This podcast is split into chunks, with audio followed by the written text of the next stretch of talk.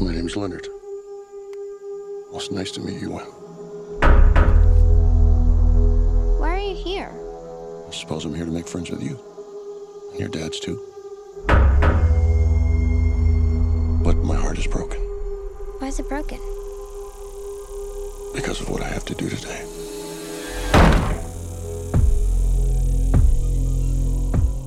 E no início de 2023, M. Night Shyamalan volta hum, ao cinema com Knock at the Cabin. E como todos sabem, Shyamalan tem esta hum, característica bizarra e única de ser altamente flutuante. Os seus filmes ou são bons, como a seguir são terríveis. E esta característica que faz com que se crie, pelo menos a mim e as pessoas que me rodeiam na área do cinema, faz com que se crie sempre uma expectativa, pensar o que é que Shyamalan irá fazer a seguir, porque todos nós sabemos que ele é capaz de genialidade, ao mesmo tempo que é capaz também das mais fétidas bostas fumegantes. E Knock on the Cabin tem uma premissa extraordinária. Conta-nos a história de um casal gay que está a passar férias com a sua filha numa cabana, no meio de uma floresta idílica, quando ah, são visitados por ah, quatro pessoas perfeitamente heterogéneas que lhes vêm passar uma mensagem de que eles terão que sacrificar uma das três pessoas da família ou então o mundo irá acabar. Portanto, eles são a personificação dos quatro cavaleiros do Apocalipse e estão ali para avisar aquele casal ou há sacrifício ou o mundo acaba.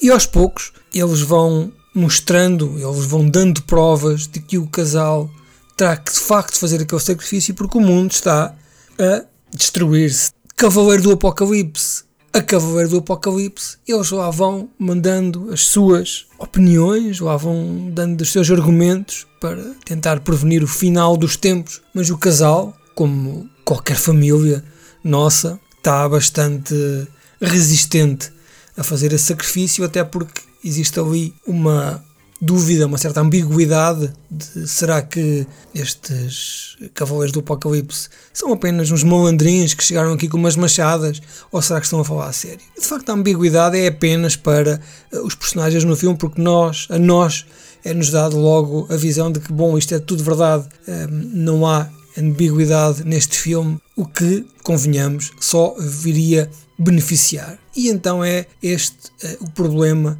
desta produção. Está muito profissional, é de baixo orçamento, mas o Xiamané sempre soube gerir esses baixos orçamentos eh, com a sua mestria como de cinematógrafo e aqui eh, o filme tem estes personagens que eh, dentro de uma cabana da floresta e com recurso a uma televisão vão mostrando aquilo que se passa fora, aquilo que se passa no mundo como consequência da falta de escolha desta família.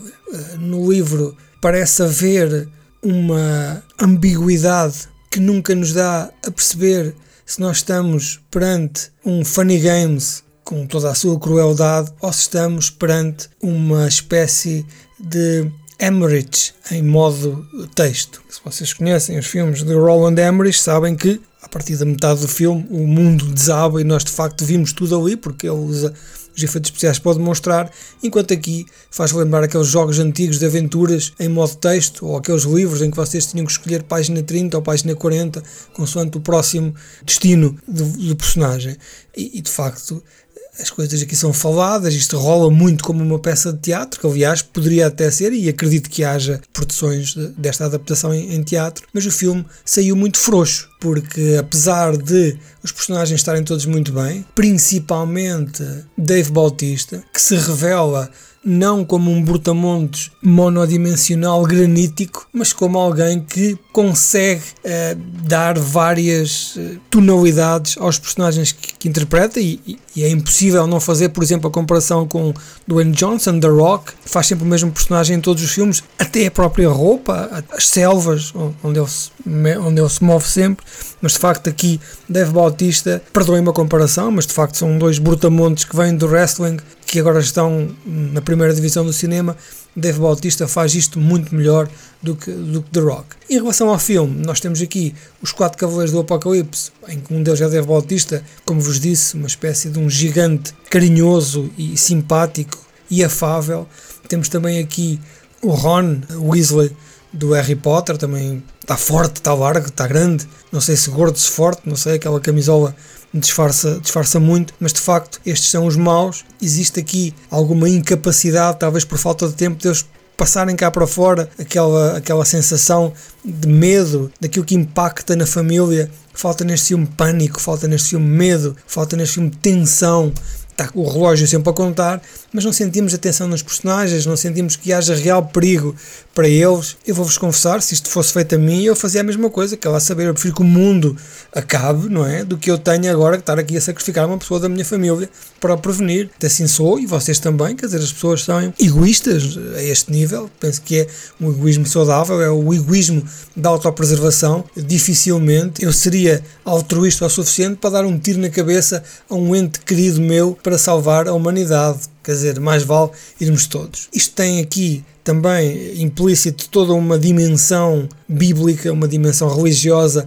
que eu não gosto, que é uma coisa que cada vez mais me revolta ao estômago. Não é eh, fazerem filmes acerca disso, mas é quando a parte bíblica, a parte religiosa passa para o filme como sendo uma verdade absoluta, como se fosse. É, é óbvio que isto tudo existe, não é? É óbvio que os Cavaleiros do Apocalipse existem. Isto é uma representação daquilo que já foi alguns tempos atrás. Irrita-me bastante quando a religião me é enfiada pelas goelas abaixo ou pelos olhos adentro contra o meu consentimento. Digamos que Chiamané terá certamente melhores filmes pela frente, terá piores. Este está ligeiramente uh, abaixo da média, o que para este jovem é mau.